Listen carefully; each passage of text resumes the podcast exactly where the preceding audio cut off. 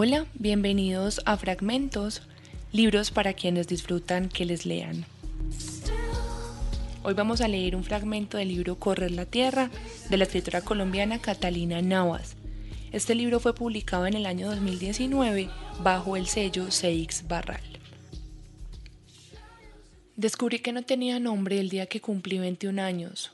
No se trataba de que no tuviera un nombre o un apellido, eso hubiera sido trivial, sino de que el nombre que mis papás me habían dado llevaba una carga de la que tenía que deshacerme lo más pronto posible. Fue mi tía Marina la que reveló el hecho que iba a atormentarme desde ese momento hasta la muerte de mi padre. Tu mamá pensaba que nosotros no sabíamos, pero por las noches ella bajaba a escondidas a llamar a tu papá por teléfono. Por favor, eso no fue así, dijo Elena desde la cocina. Elena siempre ha sido tapada con sus cosas. Llamaba a tu papá y cuando contestaba a otra persona decía que lo llamaba Paulina y se ponía a hablar en susurros, hasta que resultó embarazada y ahí sí le tocó contar. Nos sentó a todos en la sala y nos dijo que se iba a casar con Alfonso Uzcategui, el hijo de Marisol y Eduardo, los del barrio. Luego soltó, como si fuera cualquier cosa, que estaba embarazada. No entendí por qué mi mamá había escondido su noviazgo ni por qué llevaba yo el nombre que había usado para esconderse de otros.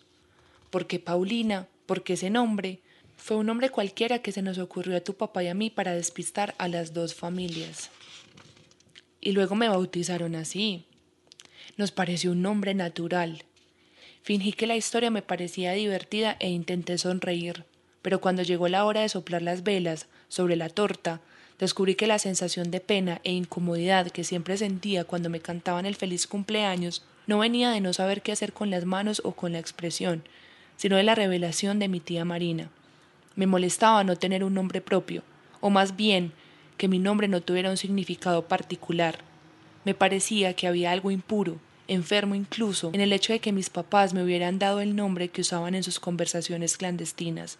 Para ese momento, la relación con mi papá se había enfriado hasta casi romperse. Siempre había resentido la actitud de Alfonso y nunca entendí por qué mostraba tan poco interés en cultivar un vínculo cercano así que cuando supe lo de las llamadas telefónicas creí entender. Mi papá nunca me había dado un nombre apropiado, ese era el origen del problema. Paulina era un equívoco, un silencio. Esas sílabas no designaban mi experiencia singular, sino una serie de cosas que no tenían nada que ver conmigo. Cuando Alfonso decía mi nombre no llamaba a su hija, se refería a un amor que ya no existía. Me pareció natural que mi papá no estuviera interesado en mí.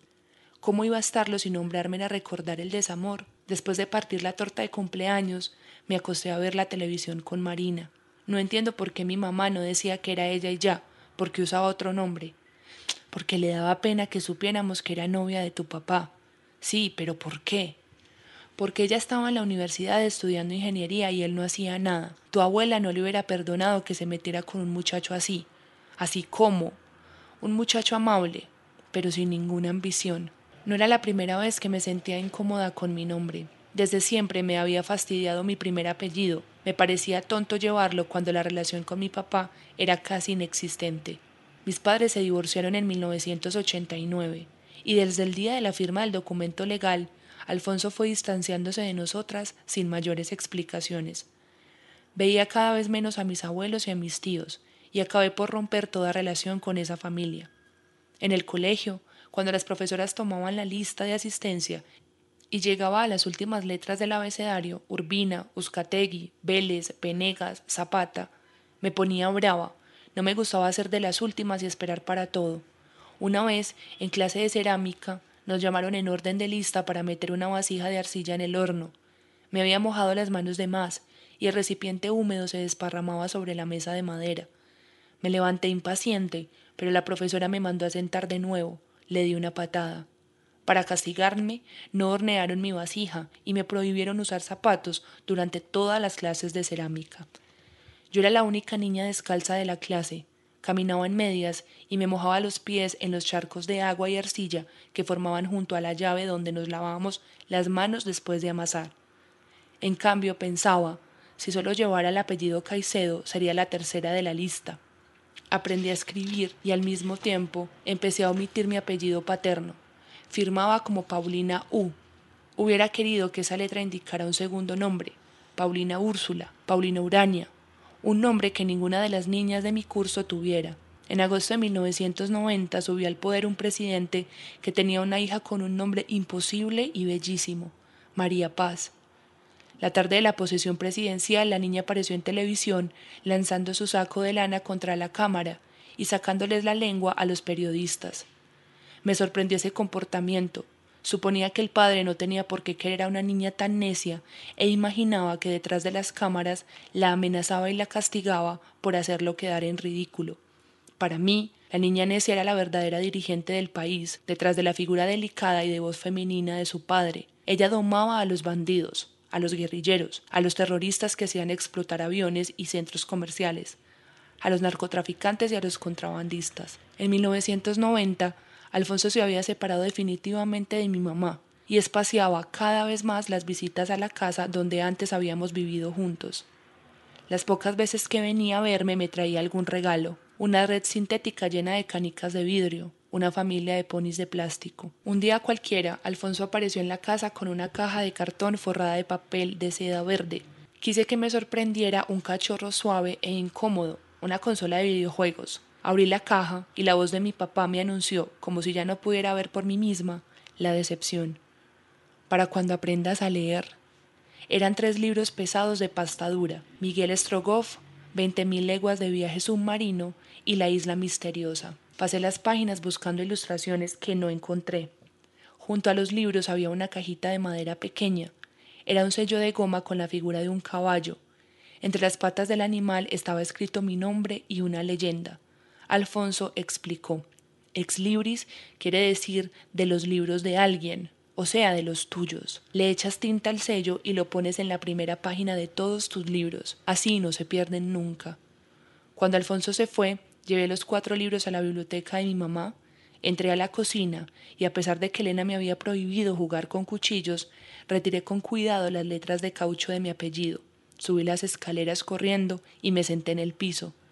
Puse unas gotas de tinta morada en la almohadilla, mojé el sello y me entretuve muchas horas imprimiendo un caballito y mi nombre sin apellido en las revistas viejas de recortar.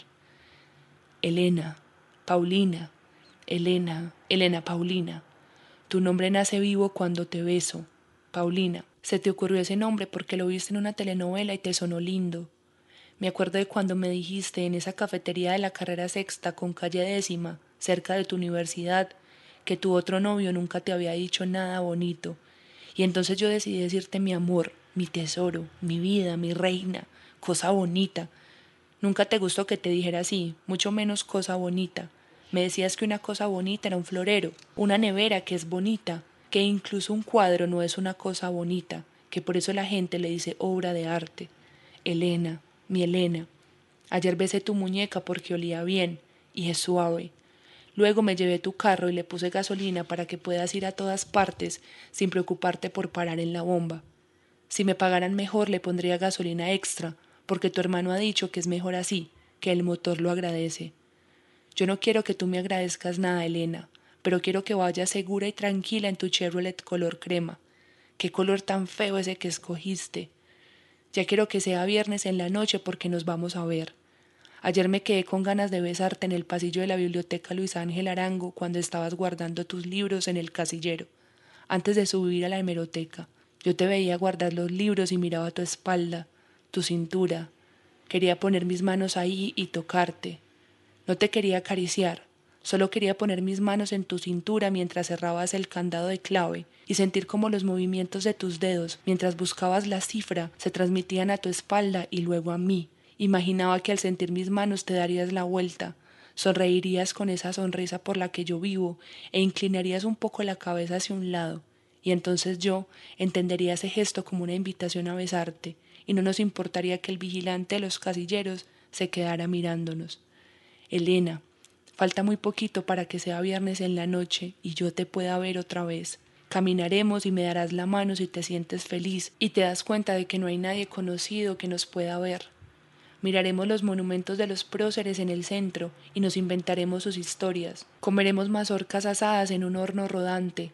Aspiraré el rastro de humo y carbón en tu pelo y trataré de identificar los otros olores que encuentro cuando me acerco a ti, a champú, algo de suciedad, a perfume cerca de tu nuca. Elena, ya quiero que sea viernes en la noche. Alfonso. Gran parte de mi infancia transcurrió en la casa de mi abuela materna.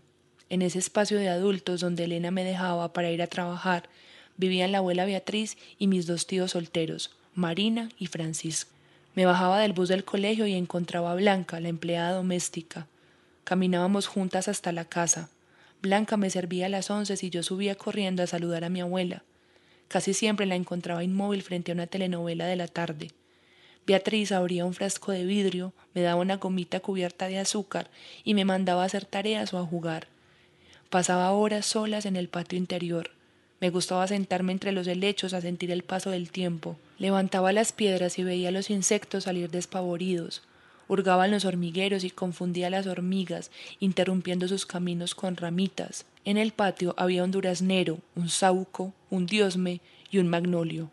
Me subía a la horqueta del durazno y estiraba mi mano hasta los duraznos aún verdes, tiesos de los biches, pero ya cubiertos de una suave pelusa. Apretaba entre el índice y el pulgar una rama de diosme hasta sacarle toda su humedad. Luego me ponía los dedos debajo de la nariz e inhalaba profundamente su olor penetrante.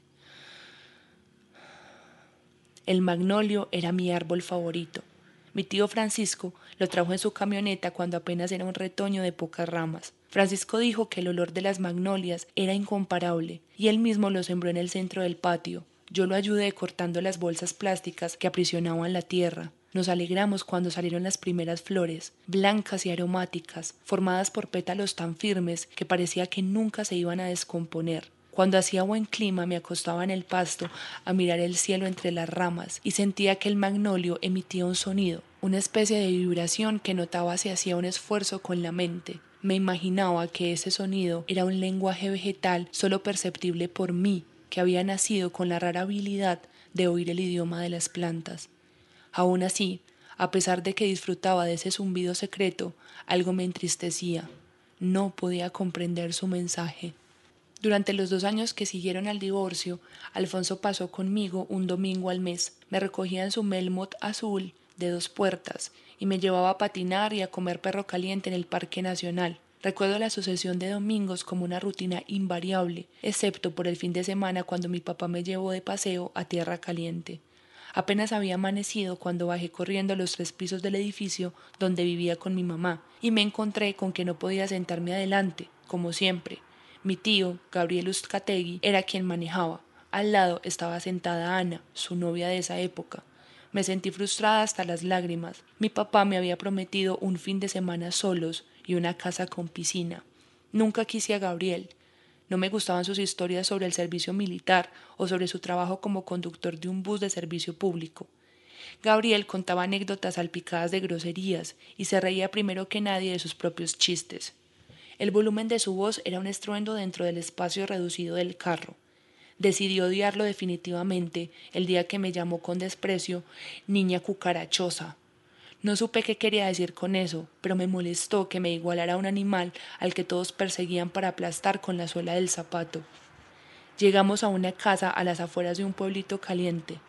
Corrí a cambiarme y a ponerme el vestido de baño. Desempaqué los salvavidas que me había comprado Elena, uno para la cintura y dos para los antebrazos, y se los llevé a Alonso. Descalza, junto a la piscina, vi a mi papá soplar varias veces para inflar el plástico fucsia. Uy, qué mareo, dijo Alfonso. Me metí las piernas dentro del flotador, me lo subí hasta la cintura y extendí los brazos para que mi papá me ajustara a los otros. Salté a la piscina. Estuve jugando a entrar y a salir del agua hasta que Ana nos llamó para almorzar. Aunque no me gustó la textura pegajosa del arroz con frijoles que me sirvieron, me obligué a comer todo. En presencia de la familia paterna me sentía siempre de visita. Cuidaba mis palabras y trataba de no dejar regados mis juguetes y revistas. Sentía la necesidad de portarme bien, de que nadie se quejara de mí. Volvimos al día siguiente. La sucesión de postes a toda velocidad en la carretera me dio mareo. No alcancé a avisar y me vomité encima. Paramos. Alfonso me ayudó a quitarme el overol rojo de drill que llevaba puesto y pidió permiso en una finca para que lo dejaran lavarme. Me puso el chorro de agua fría sobre la cabeza y me limpió con una valletilla roja. En el contacto de sus manos notaba la inexperiencia para tratar con una niña pequeña. Me peinaba inútilmente con los dedos, tratando de no jalarme el pelo. Me secaba con la valletilla, como temiendo rasparme con la tela. Me puse ropa limpia y alcé la vista hacia la carretera. Vi a Gabriel recostado junto al carro, mirándome fijamente. Bajé la ventana para secarme el pelo. Saqué la mano y sentí que la fuerza del viento la elevaba en el aire. Me sorprendí. Si no me resistía, el aire a toda velocidad hacía subir la mano como si fuera independiente del resto de mi cuerpo. Papá, ¿será que así funcionan los pájaros? Y le mostré el truco. Que si así vuelan los pájaros, me corrigió. Estuvimos haciendo subir las manos a través del aire hasta que una sacudida nos lanzó contra el asiento de adelante. Un perro se había atravesado y Gabriel se había salido de la carretera para esquivarlo. Ana estaba fuera de sí, se había pegado en la frente con el vidrio y estaba asustada. Por andar cambiando el cassette fue que no lo vio. Usted nunca pone cuidado cuando maneja, dijo Ana, acompasando sus palabras con el movimiento señalador del índice. Gabriel respiró profundamente. La miró y le agarró el dedo con su propia mano. Baje ese hijueputa dedo o yo mismo se lo corto. Hicimos el resto del viaje en silencio. A pesar de que había sido Gabriel quien había amenazado a Ana, era a mi papá a quien yo resentía, lo miraba de reojo, lo veía disfrutar del paisaje y detestaba todo de él. Sus brazos flacos, el pelo castaño claro que se le estaba empezando a poner ralo en la coronilla, la camiseta de algodón decolorada en las axilas. Me bajé del carro sin despedirme. Elena, recuerdo el día que llegaste a mi casa porque te dije que estaba sola. La luz blanca entraba por la ventana y nos iluminaba. Nuestras sombras en la pared. Te acaricié con miedo con un oído en tu respiración y otro en la cerradura de la puerta por si mis papás volvían del cine. Perdón, ya sé que te dio pena cuando mi mamá entró y no cerró ahí mismo, sino que nos advirtió que si no queríamos chascos habríamos tenido que cerrar la puerta con llave. Perdón porque no cerré con seguro y porque no saqué a mi mamá del cuarto y me quedé como embobado oyéndole toda su retaíla y su regaño. Y perdón porque no le dije nada cuando te amenazó con contarle a todos en tu casa. No te pongas brava conmigo. Alfonso. Bueno, esta es como una entrada o el primer fragmentico de Correr la Tierra de Catalina Navas, un libro que fue publicado en 2019 por el sello Seix Barral y que pueden conseguir en todas las librerías y lo pueden pedir a domicilio también en este momento de cuarentena. Recuerden que nos pueden seguir en todas las redes sociales como arroba Radio. Yo soy Camila Willes y si nos quieren decir una recomendación para leer, déjenosla en nuestras redes sociales.